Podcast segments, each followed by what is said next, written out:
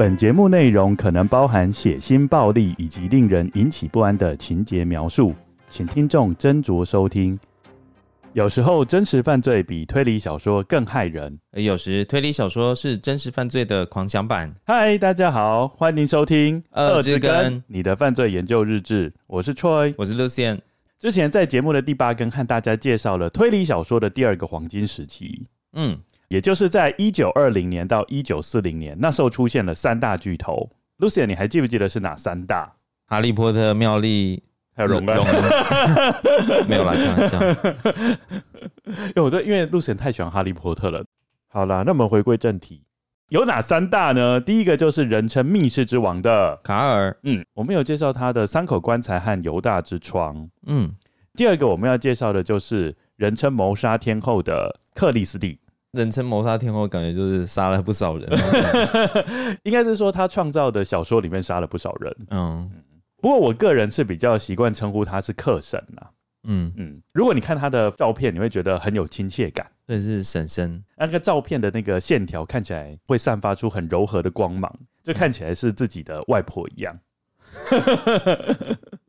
那你看到他会唱那个吗？你存在我深深的脑海里。会不会？不过你可以想想看哈，就是如果你自己的外婆会写推理小说，那感觉是还蛮酷的一件事情。嗯嗯，因为我很少有碰过那么酷的外婆。嗯嗯，这边还要补充一点，就是克里斯蒂她也是三大巨头中唯一的女性作家。嗯。今天就要带领各位跟友一起走过克里斯蒂的一生，同时介绍他塑造的两个主要侦探角色，一个叫做白罗，另外一个叫做马坡小姐。嗯，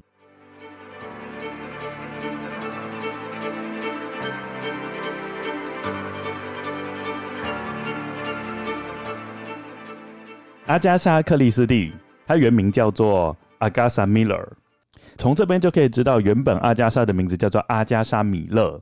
但是我们知道，后来大家都说是阿加莎·克里斯蒂。嗯，哎，你有没有猜到是为什么？冠夫姓。对，他是冠夫姓，因为阿加莎的第一任丈夫，他的姓就是克里斯蒂。嗯，所以我们知道后来他结婚之后，人们就称呼他是阿加莎·克里斯蒂了。嗯嗯，他是在一八九零年九月十五日出生。他出生在哪里呢？他出生在英国一个中上阶层的家庭，一家人都住在托奇的滨海城镇。那时候，因为他是中上阶级的家庭嘛，嗯，通常他都会为他的房子或者是庄园做一个命名，嗯，阿加莎一家人就把这个庄园的名字叫做 Ashfield。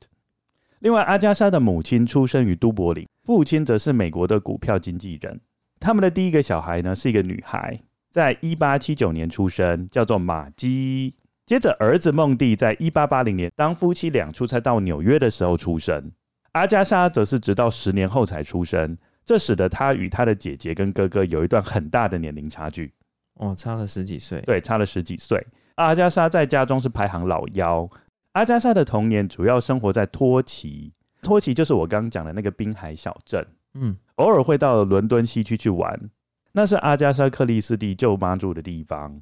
另外，在阿加莎五岁的时候，一家人曾经有短暂居住在法国一阵子。Lucien 有没有想到说，为什么他们要特别搬到法国去住？嗯，是英国太贵吗？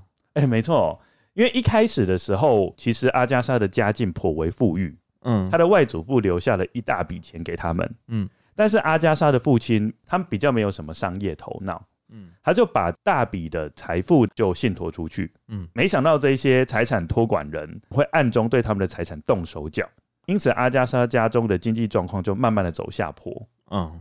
不过很奇怪的就是，即使阿加莎父亲发现他们的财产越来越少，嗯，他也没有想到说可能是财产托管人的问题，就放任他这样下去，因为他们可能有他们的说辞嘛。然后阿加莎的父亲就相信了，对，他就只想到好，那我就只好节流，嗯。嗯，为了节省开销，那时候大部分人认为最好的方式就是到外国去暂居一阵子，嗯，因此阿加莎一家人就把英国的房子先租给别人，嗯，然后就跑到外国去住。他跑到法国去嘛，那里的生活费就比英国低廉很多。嗯，不过你觉得这个对阿加莎的写作生涯有没有帮助？应该有吧，就是法语的部分会有点精进吧，是不是？还有就是说，他有机会跑到欧洲大陆去，嗯嗯，去看看别的不同国家的风土民情，嗯这个可以解释为什么阿加莎书的背景常常会是英国南部，这没问题嘛？嗯因为英国南部就是他的家乡，再来就是中欧跟南欧，嗯，中欧就是主要是法国的部分，然后南欧的话是他。因为既然搬到欧洲大陆去了，他就有机会跑到南欧去玩。哦，对，很都很近。对，阿加莎在自传说，他的爸爸没有什么特殊的人格特质，也没有什么与众不同的地方。每天早上离开家就到俱乐部打球或者是打牌，中午回家吃饭，下午又回到俱乐部继续跟朋友消磨时间，都不用工作的啊，因为他们就很有钱嘛。哦，其实他爸妈其实都蛮养尊处优的。嗯然后家里面有很多女仆在服侍他们。嗯嗯，他自己家里面都还有自己家里面的名字叫 Ashfield。嗯嗯有个庄园的感觉。对，就是有个庄园的感觉。嗯相较之下，童年时期围绕在阿加莎身旁的女性，个性都比较鲜明而且睿智，包含母亲，她的母亲，嗯还有就是舅妈，还有大她很多岁的姐姐。阿加莎和姐姐的感情非常好。差十几岁，可是感情还是很好。对，接下来我们要开始讲一下阿加莎母亲了。嗯阿加莎的母亲是一个宗教狂热分子，但是她不是一个正统的教徒，她会游走在各个不同的宗教之间。她喜欢新的尝试，另外她的直觉非常敏锐，让她往往能够看穿别人的想法。有一次，阿加莎的哥哥孟蒂在服役的时候，那时候他的手头有点紧，嗯但是他又不愿意让别人知道，我觉得这很正常啦。嗯某天，孟蒂坐在家里，皱着眉头发愁。阿加莎的母亲一看到他，就不假思索的对他说：“孟蒂，你到高利贷那里去了吼？你是不是拿外祖父的财产当抵押去借款了？你不应该这样做，你最好到你父亲那把实情跟他说。哦，好神哦。就是光是看到孟蒂在那边，嗯好像很发愁的样子，就直接把底下所有的故事全部掀开。我觉得是蛮神奇的一件事情。嗯，不过有一句话就说“知子莫若母”啊，嗯，这其实说不定，其实梦迪还有很多小动作，都已经有迹可循了。对对对，就是妈妈一看就知道说他在比下面一棒，就在搞什么鬼这样。从刚刚的例子，我们就知道克里斯蒂和他的哥哥姐姐都一致认为他的母亲是一个拥有预知能力的灵媒。巫婆，欸 说妈妈是巫婆真奇怪啊！说妈妈是灵媒，事实上，在十九世纪末到二十世纪初那个时期，灵媒还蛮流行的。嗯就是任何一个人，他其实有一点预知能力，大家都会说，那你是灵媒。嗯 不过，我觉得孩子大部分都会认为妈妈有一些超能力。嗯怎么说呢？可以举我的亲身经历当成一个例子，嗯就是小朋友不是都很喜欢画画，嗯然后我妈妈她就买一个水彩笔给我嗯一盒，嗯然后就说好，那你可以去画画。嗯然后我就好死不死啊，不是说不拿纸去画，就画在我们家刚涂好的白色的墙上，就画了很多。然后我妈看到就很生气，就警告说不能再画了。嗯但是我还是继续不听，就是左边的墙画完就开始画右边的墙。然后我妈妈就非常生气，嗯然后她就跟我讲说：“你再这样子乱画，她就觉得我是非常不听妈妈的话。嗯接下来又非常浪浪费彩色笔，嗯因嗯为，我就是画完一盒又换另外一盒，那画的很漂亮吗？画的超级丑的。而且我们那时候新家落成，嗯，大概才天哪，不到一年，哦，那你妈难怪会她就那个就很心痛啊。嗯，然后她就跟我讲说：“你再这样子画，那个彩色笔怪物会来处罚你。”嗯然后我才不相信嘞。嗯我妈就说：“的确是有彩色笔怪物，而且我可以跟他告状。”嗯然后我就一直不相信，就对了，我就继续又开始画另外一边的墙壁。嗯 对，有一天我醒来的时候，嗯，因为小朋友醒来的话，通常都先去刷个牙嘛，已经养成一个习惯了。对，看到镜子嗯，就大哭，我吗？因为我妈妈把我的脸画成一个大花脸，哎、真的是完全很像孙悟空，各种颜色这样子画来画去。然后我不是在大哭吗？但是我妈的第一时间不是安慰我，嗯，她是拿那个照相机来照。所以有那个照片，我好想。有照片哦。下一次如果回家的时候，我好想看哦我我把那个照片找过来，然后 PO 在那个 IG 上。嗯，彩色笔怪兽画的。对对对，我那时候就觉得我妈好强哦，可以跟怪兽沟通，嗯她一定有超能力。我们回到那个阿加莎这边，阿加莎不是深信母亲有超能力吗？嗯这跟我们一般认知的推理小说家通常具有逻辑性是有点不相容。怎么说？因为传统的推理小说里面都不会信什么怪力乱神。哦，对，所以我觉得这个是还蛮有意思的一点。妈妈看到小朋友的行为，然后去推断一些东西，我觉得是就是比较直觉性的，就直接就是觉得哦，你应该是可能是应该是这样子。阿加莎在自传中是这样形容母亲的：她要是教书，会成为一个一流的教育家，因为他告诉你的任何事情，马上会引起你的兴趣。所以，我们这边就可以知道说，为什么阿加莎会认为围绕在他周围的女性是比较有魅力的。嗯嗯，然后男性就比较平板一点。其实他父亲这样看起来好像没有跟他有太大的互动。嗯，对。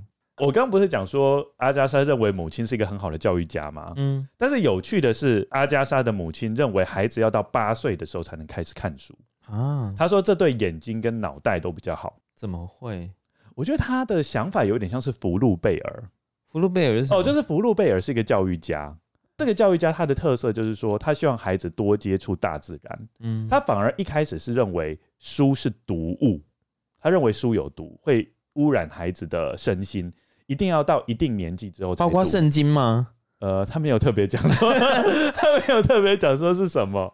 我觉得他的母亲的理念跟这个福禄贝尔这个教育家还蛮接近的。那个福禄贝尔的英文名字是 Flu Bear 吗？怎么了吗？你要讲这是感冒的熊 哦，flu bear F L U 对啊，flu bear。我们刚刚讲到，就是阿加莎跟他的哥哥跟姐姐，他的年龄都有一段差距嘛。嗯，因此他的哥哥姐姐大部分的时候都是离家到寄宿学校上学。嗯，但是阿加莎的母亲却坚持让克里斯蒂在家自学。哦，Lucien，那我问你一个问题，那你觉得阿加莎的母亲她的计策有没有成功？就是要让阿加莎八岁之后才能开始读书，可是自学应该多少还是会看得到书吧？根据阿加莎的自传，她提到事情的发展没有依照她母亲的计划。嗯，每当阿加莎听到一个有趣的故事，她都会要求奶妈把书借给她看。渐渐的，他就认得字了。那时候他也不到五岁，就像那个啊，有的爸爸妈妈有时候没有空嘛，就会交代爷爷奶奶帮忙顾小孩。对啊，可是小朋友在自己带的时候，就会不准小朋友吃甜的东西。对，可是爷爷奶奶就不管啊，就是哎、欸、要吃什么 就塞糖果给孙子吃啊，结果就发现哇，超快就蛀牙了。对啊，就是这样，就是这样类似这样。所以我跟你讲，要带孩子，然后要符合你的教育理念，就要亲自带。你不要叫别人帮你带。我觉得这个事情发展就像刚刚 Lucien 说的，就是还蛮合理的。因为阿加莎一个人在家教育，白天的时候同年龄的人都去上学了，哥哥姐姐又在寄宿学校嘛，嗯，那难免会觉得很无聊。嗯，在缺乏同才社交活动之下，要么就是在自己家的后院玩耍，不然的话就是只能用书来排遣寂寞。嗯，下面这一段我觉得我看完之后会有一点为阿加莎感到不舍。因为我觉得他这样看起来童年好像有一点孤独了。嗯嗯，阿加莎在自传里曾经写到，有一年生日，他的父亲送给他一只狗。嗯，他惊得目瞪口呆。啊，为什么会惊得目瞪口呆？他说他几乎不敢瞧瞧那只美丽的狗，他反而故意转过身去不去看它，因为他迫切需要独自一个人静一下，慢慢接受这难以置信的幸福。啊，好妙哦。对，很妙的反应。但是这边可以看得出来，阿加莎的个性其实她应该是比较害羞跟内敛的人。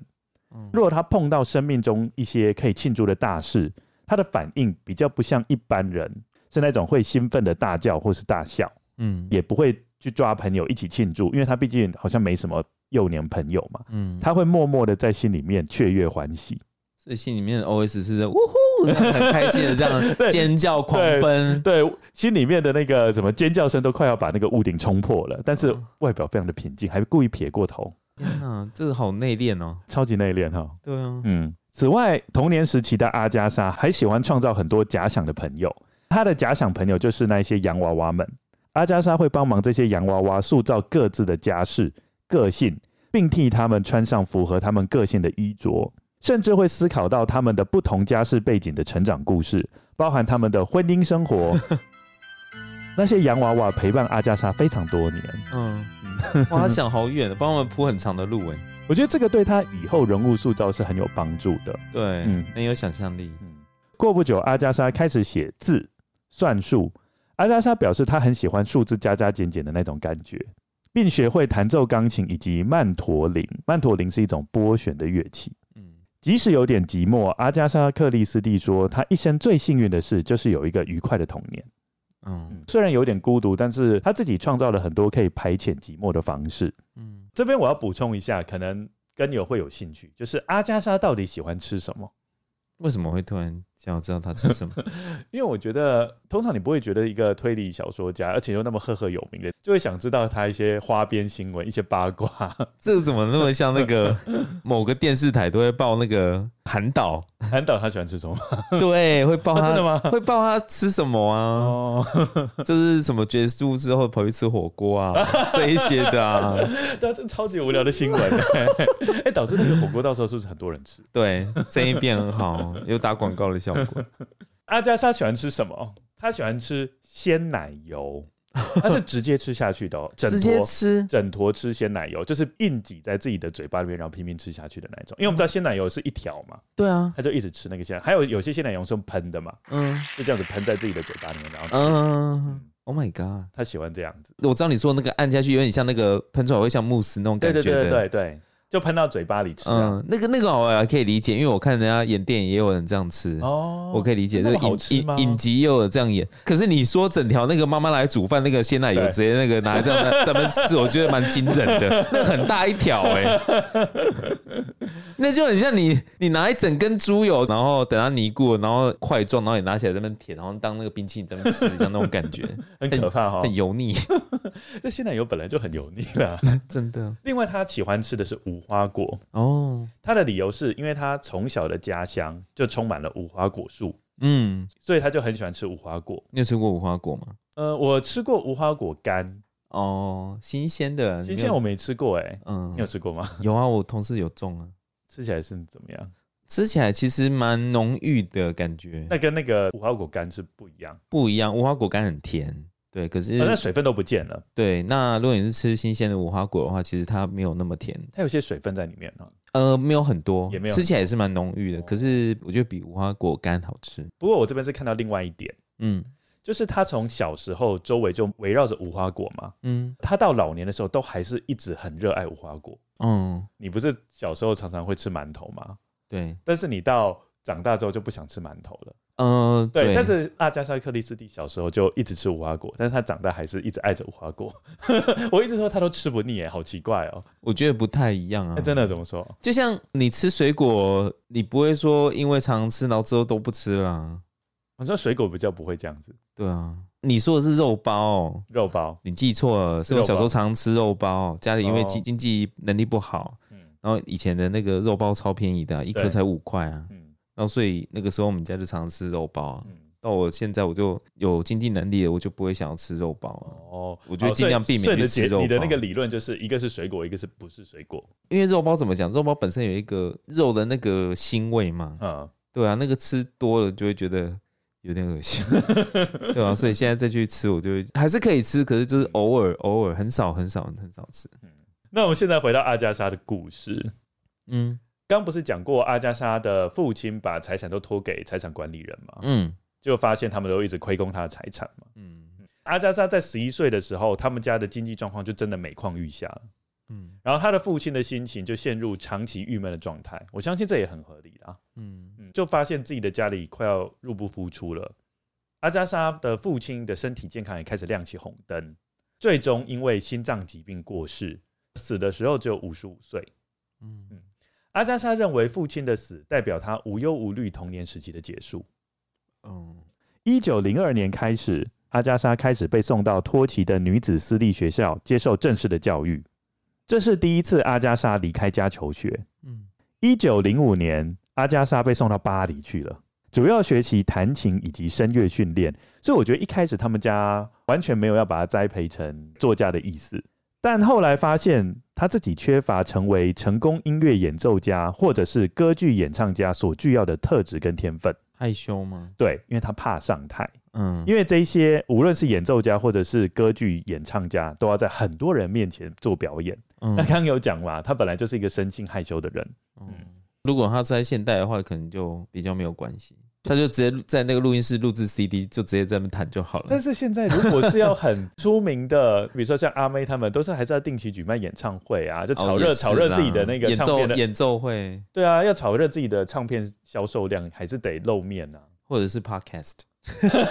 哦，你说他适合做 Podcaster，或者是 YouTuber？哎、欸，没有没有，阿加莎适合做 Podcaster，是啊，就不用露面啊。哦，对，对啊，嗯，他是多害羞呢？这边举一个例子。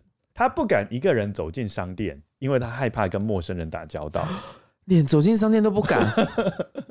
我觉得这个是个很不好的现象哎、欸。那如果妈妈交代他去买个盐或酱油什么的嘞，不敢走进去，叫别人帮他买。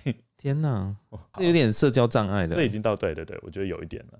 他没有当众弹琴的天赋，私底下弹的还不错，但一上台就开始紧张到弹错所有的调子、拍子，显得非常笨拙。这个我可以理解，因为我的工作的关系，我之前刚进这份工作的时候，就是有的时候会需要及时翻译。那虽然说我是读英文系的，可是我并不是读翻译相关的嘛。嗯，就是你的本科不是翻译啦。对，那那时候就是因为老板就是要你翻呐、啊，嗯，对不对？然后又当着很多的其他的老板面前，这个是压力很大的一件事情呢。对，然后重点是你不确定说那些老板有没有人是英文也很不错的，有。哦，这就是重点，所以我有我就很差，然后对方又是讲英文讲口音很重的那种，嗯，所以我紧张起来的时候，我虽然说我听得懂，可是我是脑筋一片空白，那还是有翻出来，翻不出来，翻不出来，就是整个就是已经左耳进右耳出，就完全真的符合那句，直接就是空白，嗯，你就是没有办法思考，嗯，他讲完了嘛，你知道，反正就呃呃呃嗯呃，就是这样子，这个我觉得跟特质也有关系。还有跟训练也有关，嗯，就是说如果你多接触那种很多人的场域，基本上你就越来越习惯，对啊，嗯。阿加莎·克里斯蒂显然他就是可能已经惧怕到，他完全不想要去透过适应的方式慢慢养成习惯，嗯。所以他后来表示，当作家最快乐的就是可以私下工作，嗯，不用站在大众面前出丑，蛮羡慕的。另外，他的法文拼字学得很差劲，嗯。在自传里，他提到他在某次考试的时候，其他同学弄错的字都没有超过五个，但是他却错了二十五个。这个可以解释阿加莎日后在小说里面，虽然侦探白罗常常会突然间冒出一句法文，嗯，但是每次讲法文都只讲一个句子，都称不上一段话。法文是真的蛮难的啦。嗯，一九零八年，阿加莎写了第一篇短篇故事，叫做《The House of Beauty》。他一开始创作之路有点挣扎。投稿的每家杂志都拒绝刊登他的作品，但阿加莎没有放弃，他继续用化名写了一系列的故事，包括哪一些化名呢？嗯，你要不要讲一下？Nathaniel Miller and Sydney West。你有没有发现这些化名清一色都是男生？对，都是男生。因为阿加莎认为使用男性的名字可以增加刊出的机会，嗯，但是他仍然被退稿，嗯，所以就代表嗯，不是名字的问题，凡事起头难嘛，对。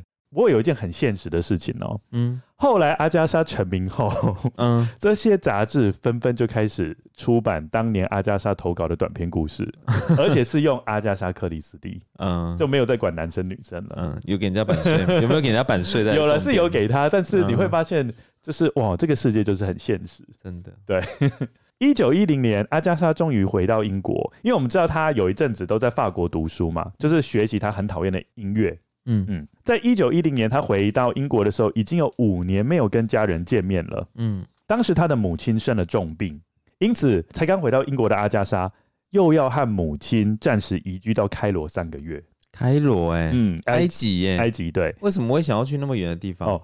因为其实他母亲生的重病呢，是比较适合到温暖干燥的地方。可以来台湾啊？台湾哪有温暖干燥？台湾是很潮湿，好不好？要干燥哦，好，对啊，干燥。对啊，医生就建议说，哦，你要到温暖干燥的地方，然后他们就跑到开罗去了。嗯，他们入住到开罗的高级旅馆。嗯，阿加莎开始将社交能力点满。他之前的社交能力是零嘛？对。为什么呢？因为他要开始展开寻夫之旅。为什么？我我觉得很合理。因为其实基本上你到外国，你有没有发现就是变成另外一个人？嗯，对，就是在台湾你不太敢做的一些事情，在外国都敢做了。我是不会。哎、欸，可是为什么不是在法国的时候就展开寻夫之旅？那时候法国的时候他还年纪很小、欸，哎，他那时候的身份还是学生。哦，他现在已经是等于说他已经脱离学生身份，他毕业啦，嗯，所以他变成是社会人士了，嗯。嗯，所以观念应该就有点不一样。，OK，嗯，那时阿加莎一心一意就是想要结婚，嗯。在开罗的生活充满了持续不断的宴会、嗯，丰盛的大餐、精心打扮的服装。阿加莎跳舞、喝香槟、认识新的男性，一切都很疯狂。甚至有人主动跟阿加莎求婚，但是后来不了了之。嗯一九一一年，阿加莎回到英国，开始投入剧团创作。她写了几个剧本，使用 Agatha Miller 就是她的本名啦。嗯嗯，也养成了写短篇故事的契机。她的第一篇小说《沙漠上的积雪》是一本设定在开罗的爱情小说。显然就是因为她去过开罗嘛。对对，所以她写了这篇爱情小说。嗯但是很可惜的，她被六家出版社退稿。阿加莎的朋友伊登·菲利波斯，这个是那时候很成功的小说家。他跟阿加莎介绍了他的经纪人，并要阿加莎把他的小说给他的经纪人看，嗯顺便给他的经纪人做个评论。嗯但是这个经纪人看完之后，就立刻把《沙漠的积雪》这一篇小说给退回。嗯他表明阿加莎是很有潜力的，他很喜欢阿加莎小说里面人物对话的部分，但是他希望阿加莎就开始继续写第二本小说。就是直接放弃这一本就对了。对，我觉得他非常的委婉啦。嗯，他说啊，我喜欢你这一点，但是你赶快写第二本哦，不用再执着在第一本了。嗯对，阿加莎后来又开始把第二本小说投给几家杂志跟出版社，但最终都遭到退稿，因此都没有出版。从这边我们就可以知道说，阿加莎一开始作家之路其实布满荆棘啦，嗯嗯，没有那么顺利。对，在这一段时间，阿加莎跟她的姐姐玛姬进行了一次对话。这一段对话对阿加莎后来的创作之路产生重大的影响。嗯我觉得这段对话很有意思，我稍微讲一下。好，当时《黄色房间的秘密》刚出版，这也是推理小说哎、吗？这是推理小说，而且是密室推理小说。哦，不过我讲出作者，你可能会有点讶异。嗯，他的作者是卡斯顿·勒胡，他是谁？他是创作《歌剧魅影》的作家。哦，对，嗯他是超级多才多艺。他嗯既写歌剧魅影，歌剧魅影比较偏向是爱情故事，嗯，对，那他也会写推理小说。嗯嗯这个算是早期的很经典的推理小说之一，就是《黄色房间的秘密》。嗯阿加莎有一天就是跟他的姐姐在讨论这个黄色房间的秘密嘛，嗯嗯，然后阿加莎就开始说啊，我好想要写侦探小说哦。嗯，然后你猜猜他的姐姐怎么反应？他说哦，他应该会支持他吧？我们感情不是不错，嗯，他姐姐就说，嗯，我觉得你做不到，激将法吗？激将法。阿加莎从那一刻开始就决定自己一定要成为侦探小说家，嗯，我觉得还蛮有趣的嘛。这是你祖妈做给你看，对，就是一个逆反心态。嗯小朋友不是都有逆反心态哦，嗯成人也有啦。嗯就说你越是说我做不到，就是越要做给你看。嗯，对，姐姐还蛮了解他的，哎，对，搞不好就是因为了解他，嗯故意用激将法。刚刚不是说阿加莎开始进行寻夫之旅吗？嗯后来阿加莎在经历四个失败的感情之后，终于修成正果。嗯在一九一二年，她遇到第一任丈夫。哎，这边讲第一任，就代表还有第二任。她遇到第一任丈夫叫做雅契·克里斯蒂。哎，那我们这边就知道啦，她第一任丈夫的姓就是克里斯蒂。嗯，那她后来就因而冠不姓。嗯嗯雅契在印度出生，父亲在印度司法行政机关担任审判官，他自己则是一名中尉军官。你看来也是很不错的家庭啦。嗯嗯，尤其父亲应该是在印度担任类似法官的职务嘛。嗯嗯，阿加莎和雅契的恋情迅速升温，雅契也决定投入空军的行列。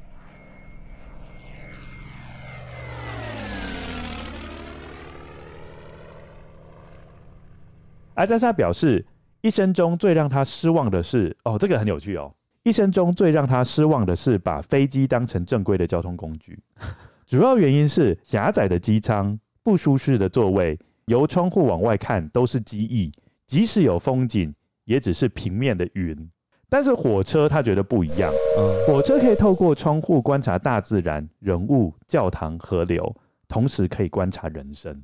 哦，嗯，我觉得阿加莎这个讲的也没什么错啦，毕竟就是俯冲上去，接下来你看到的风景、就不是云，就是太阳，不然的话就是月亮、星星，就这样而已啊，嗯，蛮无聊的啊、会吗？我觉得还蛮漂亮的啊，我觉得阿加莎是应该是说看不到人啊，嗯。看不到人跟风景之间的结合，像我飞去密克罗尼西亚的时候，嗯，我们接近要下降的时候，我是可以看到整个它外面的珊瑚的环礁，对，环礁，它那个环礁那个颜色很漂亮，嗯，对啊，那个就是你一定要搭飞机才看得到，对，因为你就是要在高空往下看才看得到东西，应该是说看的角度会不一样。然后有时候在高空的时候看云海也是很漂亮的。嗯、火车我看久了，反而就 就直接就睡了，除非看到什么像富士山这种，可能就会一直盯着看，觉得还不错。嗯。好了，反正这边 Lucian 是不太认同阿加莎的观点了，没有到没有到不认同啦，哎，不要这样子。好了，是跟阿加莎的论点不太一样。啊，好，这样可以接受。嗯嗯、不过我觉得阿加莎有一个比较可怜的地方，就是阿加莎整个人生经历了很多次战争。嗯嗯，在第一次世界大战爆发初期，雅契就是她的丈夫，嗯，被分派到法国，他们趁雅契休假归国的空档的时候结婚，呃，非常的匆匆忙忙，百忙之中，对。而且那时候是一九一四年的圣诞夜，嗯，在一个晚上的蜜月结束后，他们的蜜月只有一个晚上哦。天哪！雅契又重新回到法国去打仗，嗯，阿加莎则是在英国加入红十字会的自愿援助分遣队，从一九一四年十月到一九一五年五月，再从一九一六年六月到一九一八年九月，总共在托奇医院服务了三千四百个小时，哇，很多哎。对，他照顾受伤的前线士兵。刚开始的时候是担任未知心的护士，接着开始担任配药员，嗯、也就是药剂师的助手。嗯，每年可以获得约十六英镑的酬劳，这样很多吗？很少啊，不多。至少他有一份工作了。嗯嗯，而且他这一份工作是当时迫切需要的。嗯嗯，因为就是有很多前线的伤兵慢慢被运到后面来嘛。嗯嗯，也就是在那个时期，阿加莎开始对药学跟毒物有很深入的认识。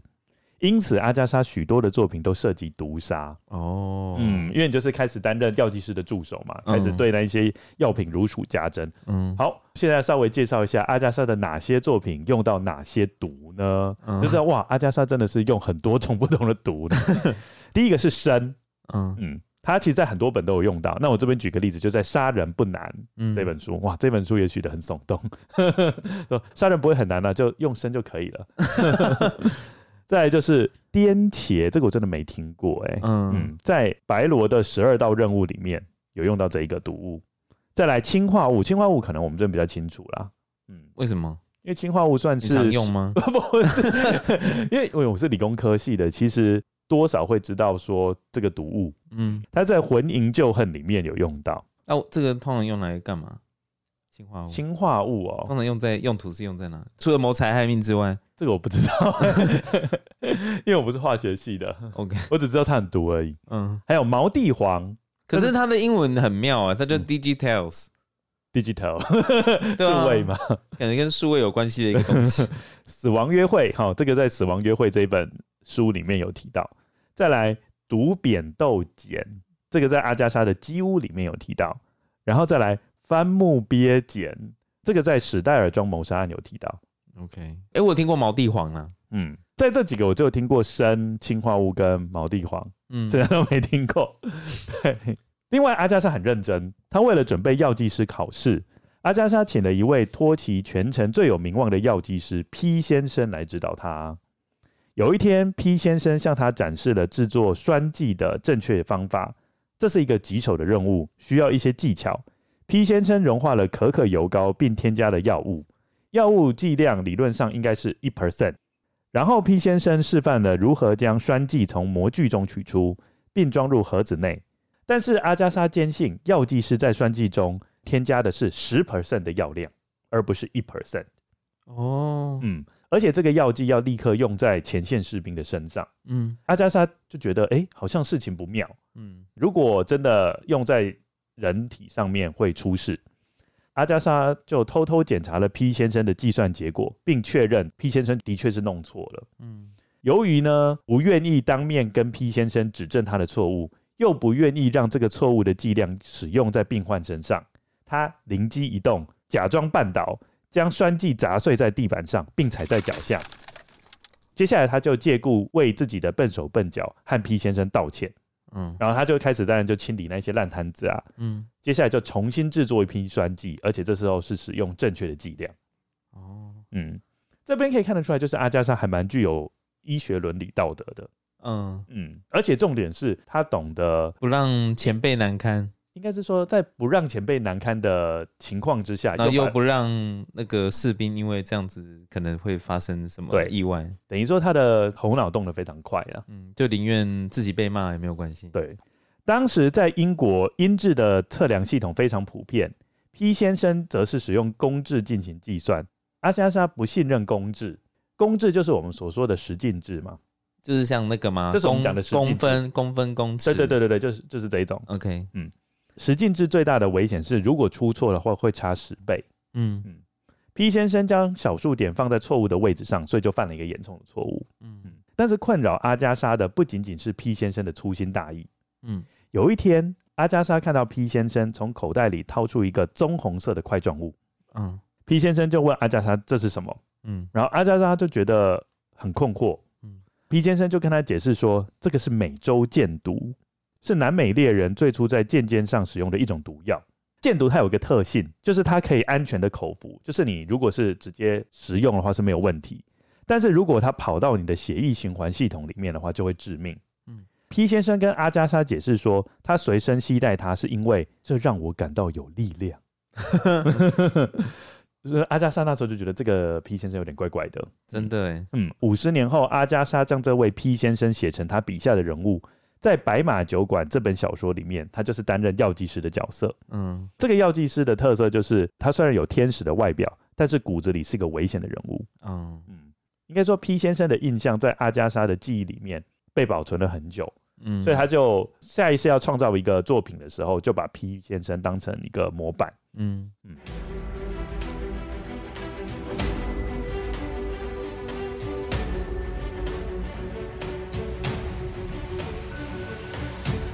一九一六年，史代尔庄谋杀案是白罗初次登场的小说。那这个也是阿加莎出版的首部小说。小说中的白罗是一个前任的比利时警官。当德国攻打比利时的时候，白罗跑到英国来避难。小说的原型是来自阿加莎战争时期在托奇医院所遇到的比利时难民。嗯嗯，所以他就把它挪用成他侦探的形象。刚刚你有提到那个哎、欸，就是一九一六年六月到一九一八年九月，他是在托奇医院服务嘛？对，对啊，那所以就是他在医院服务的时候，就写出了这本小说了。他就开始构思了，嗯嗯，谈谈史戴尔庄的出版过程，这也是他第一本小说，跟其他他之前出版的作品一样，历经艰辛，被退吗？被退得很惨啊，被退得很惨。一开始也是一直被出版社退稿，嗯，但是后来阿加莎抱着姑且一试的心态。把稿子寄给曾经有出版推理小说的伯特雷海德出版公司，没想到经过两年后，阿加莎在自传说，这个时间长到他自己都忘记了。嗯，嗯，阿加莎在两年后就接到出版社的通知，嗯，出版社同意出版这一部作品。嗯，哎，这个是好现象啦，对，就是终于同意了。嗯，但是小说的最后一幕要做修改。嗯嗯，因为原本阿加莎的场景是设在法庭。然后阿加莎就安排侦探集合所有的关系人，然后接着就把凶手指认出来。嗯，不过我觉得可能是出版社认为场景设在法庭其实并不好，因为阿加莎本来她不是法律背景出身，嗯，所以她可能在写的过程中就写的有一点不太像是真实法庭会发生的事情。哦，嗯，所以出版社建议阿加莎修正。阿加莎后来就把地点修成史代尔庄内部的图书馆，嗯，这个就不是一个公众的场合嘛，就不是在法庭内，而是在一个私人空间。嗯，不过我觉得这还蛮重要的，因为这就开启了在日后很多推理小说里面，你有没有发现，比如说像柯南，嗯，他其实最后在柯南指认凶手的时候，也不会出现在法庭，哦，通常都在这种很大的别墅这种的。对对对，就是一个私人场合，嗯，来开始指认凶手嘛，嗯嗯。阿加莎日后有很多作品也是，嗯，场景都不会在法庭上，嗯，嘿，这样子。接下来出版社还有提出一些要求，嗯嗯，除了最后一幕要重写，我们刚刚讲场景要从法庭换到其他地方之外，出版社还要求签下后续五本书的约，出版社才愿意出版《史代尔庄》。嗯，这是对他蛮有期望的哦。不过后来阿加莎发现啊，其实。他的约谈的很糟糕，他签了五本书的约，但是阿加莎最后赚的钱非常少，和阿加莎自己投入的心力完全不成正比。他在第二本书只赚了二十五英镑，相当于现在新台币两千五百元，超少哎、欸。对，写一本书然后赚新台币，哦，我说是以现在的水准就是两千五。哎，那我问你，这本书你有看过吗？你说第二本书吗？就是他这个史戴尔庄谋杀案。哦、史戴尔庄谋杀案我看过啊，好看吗？我史戴尔庄谋杀案，我是觉得是蛮经典的，蛮经典的，因为它是白罗登场的第一部小说，嗯，然后刚好又跟毒杀有关，嗯，我觉得是阿加莎的啊，就是除了那几本赫赫有名，比如说《东方快车谋杀案》，一个都不留，嗯，《A B C 谋杀案》之外，其他很值得读的一部作品，嗯嗯，对啊，那为什么他第一个？主角不是呃那个马坡小姐吗？对，马坡小姐是她，而是白罗。马坡小姐是她十年后才塑造的。我知道，我知道，我知道，我知道。我意思是说，为什么不是一开始？因为她不是我们刚才前面有提到，就是在她生命中，就是围绕的女性都是比较有趣的。对，对啊。所以我的想法是说，为什么她不一开始她写的角色就是以。马波小姐，哎、欸，其实我觉得这跟当时候重男轻女也是有点关系，哎，哦，对，所以一开始他是塑造一个就是以男性为主的一个侦探，嗯，嗯，但他后来写到一本书，他就是写到尼罗河谋杀案的时候，嗯，他写到一个女性角色，嗯，欲罢不能，他的脑袋里面就萌芽说，哎、欸，那我要塑造一个女性为主体的侦探小说，嗯嗯嗯，对，我是觉得写到中途，而且那是在十年后才才慢慢萌芽说，哦，那我要创作另外一个新的系列，嗯。而且一开始的时候，刚刚不是有讲吗？他在医院就刚好发现，哎、欸，这个病患感觉上可以当我侦探小说主角的一个模子。嗯嗯，他有找到。阿加莎认为史戴尔庄的白罗，他自己是认为很成功的。嗯，而且他那时候也有塑造白罗的华生。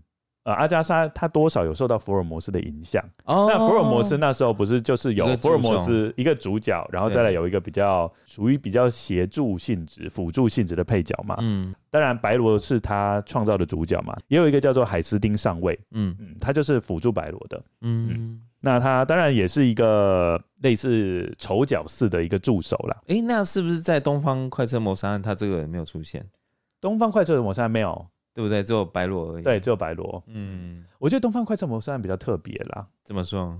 它比较特别的原因是因为那个位置只剩一个，所以塞不下两个人。车票只有买一个。对，车对对，就算那最后的位置只剩一个了啦，也塞不下两个人了啦。好啦好啦，这哪里特别啊？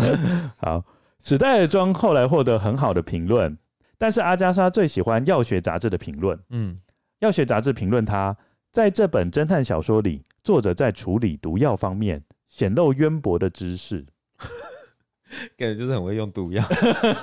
而且我觉得他会喜欢，是因为这个是比较有专业性的杂志，嗯，就是有专业性的杂志跟你讲说，哇，你很会用毒药，他就觉得很有成就感，而且觉得哇，我担任护士的这几年都没有白费。在一九一八年九月，雅契被调回伦敦，应该是那时候第一次世界大战结束了啦，嗯。阿加莎也结束他在医院的日子。他们租了间公寓，小两口终于可以同住在一个屋檐下。你看多可怜！他们那时候已经结婚了几年了？一九一四年。嗯，哇！你看他们在一年，对啊，他们在一九一四年就结婚了。嗯，然后现在四年后才住在同一个屋檐下。阿加莎在自传里说，这时候他才相信自己已经真的结婚了。哦，哦，所以我觉得战争真的影响很大。对，就是战争一下子，其实基本上即使没有天人永隔，但是也会骨肉分离。嗯嗯，应该是说可能会让很多家庭一时之间没办法成为一个很完整的家。嗯嗯，一年后，也就是一九一九年，阿加莎有了第一个也是唯一的孩子。那时候第一次世界大战已经结束，雅契也在伦敦的金融区找到一份工作。那时候阿加莎开始全力写作推理小说。嗯，一九二零年就是史戴尔庄谋杀案就开始出版。一九二零年，英国政府决定在伦敦市内的温布利公园举办大英帝国展览，这个蛮像是之前的那个上海世博会的感觉啦。嗯嗯，主要目的就是展示自己国家的最高科技、最杰出的人士，当然是要增加国家的影响力跟竞争力。为什么要办这个展览呢？主要原因是，尽管英国在第一次世界大战中取得了胜利，但是英国的海军霸主地位受到另外两个盟国的挑战，就是。日本跟美国，嗯，所以英国希望借由这一次的展览，加强帝国内部的联系，然后刺激贸易，并在海外跟国内展示英国的伟大之处。嗯，为什么要特别讲到大英帝国的展览呢？主要原因是阿加莎克里斯蒂和她的丈夫雅契，她被应邀参加。嗯，代表这两个人其实那时候已经有受到英国的重视。嗯嗯，他把这两个人当成他们国家的类似形象大使的地位。嗯嗯，他们参加大英帝国的展览，进行了约十个月的航行。夫妻俩随着贸易代表团一起，在一月底的时候起航，一直到十二月才返航，长达十个月的行程，带他们穿越南非。通过澳洲、纽西兰、夏威夷和加拿大，哦，蛮多地方的，对，那个、已经绕着地球跑了，绕着地球跑一圈的感觉。嗯，除此之外，有一个小花边新闻也蛮重要的。嗯，我是觉得很有趣，所以特别跟各位跟友分享。嗯，我刚不是有讲夏威夷吗？对，嗯，阿加莎在夏威夷停留的时候，学会使用冲浪板。也成为少数第一个学会站着冲浪的英国女性，因为我们都知道冲浪板有的时候要站着嘛，有的时候就有点像是躺着，像海豹一样。嗯，对对对，是这样子。海豹，对啊，大部分人的冲浪大部分都是只是躺在那边。嗯，对。但是阿加莎会站着冲浪，哎，你看她是不是很厉害？蛮酷的了。Lucy，你会站着冲浪吗？好像我完全没有冲浪过。哦，对啊，你冲浪过吗？没有啊，因为我自己连游泳都。踩不到地板，我会怕，你就会开始有点紧张，我会很慌。嗯，一九二五年，阿加莎和雅契买了一栋房子，你看是不是？你觉得整个都是往正确的方向在前进？对啊，但是呢，他犯了一个大错。嗯嗯，他把这个房子的名字呢取名为史代尔庄，就是他第一本。推理小说的名字，哎呦，好不吉利啊！嗯，这个就是一切悲剧的开始，你知道吗？嗯、大家千万不要为自己的家乱取名，那会变凶宅。对，因为史代尔庄里面就发生了毒杀案啊。然后他既然把这个史代尔庄当成自己买下的第一栋房子的名字，嗯嗯，不该这样子做。但是我觉得他会这样做也是有理由的、啊，因为他就是千辛万苦才终于有一本推理小说能够出版，嗯，对，纪念当纪念性的，嗯。当克里斯蒂把自己的家取名为史代尔庄之后，事情就急转直下，很多悲剧就开始发生。那这个我觉得我们在下一集跟各位跟友做分享。好讨厌哦，卖关子，因为下一集超级精彩的啊。嗯，真的。你觉得克里斯蒂到目前为止人生还过得还可以吧？还不错啊。小时候虽然有一点孤独啦，对啊，但是其实他也算是算算愉快的童年。对啊，而且他其实并没有遭到遗弃呀，对不对？就是爸妈其实基本上还是会满足他的一些需要嘛。包括一岁爸爸就过世了，奶妈也常陪伴他讲故事嘛。嗯嗯。然后到后来，她经历战争，经历战争，但是在战争中，她丈夫还是有平安回来啊。对，只是在后面随便乱命名的时候，我们就等下集揭晓。对啊，嗯，下一集真的蛮精彩，就是蛮悬疑的，而且我们也会再讲一些花边新闻。嗯，对。哎、欸，奇怪，我是觉得都蛮妙的，就是写推理小说的作家是不是都有这种？很悬疑的这种案件会发生哦，你说像爱伦坡吗？像艾伦坡啊，像艾伦坡自己就是他的死就是一个谜嘛，他的死就是一个谜，对啊，很有趣的，真的，嗯。以上就是这集的内容，欢迎各位听众来我们的 IG 或者是 Facebook 逛逛，留言和我们讨论你对本集内容的看法哦。Instagram 请搜寻 Roots off dot evil dot podcast，Facebook 的部分请大家搜寻恶之根。节目的 Show Notes 有更详细的节目资讯哦。有句名言说：“一周一集恶之根，真实犯罪远离你。”说的真好。今天谢谢大家的收听，谢谢大家，大家拜拜。都 跟我一样。好了，拜拜，拜。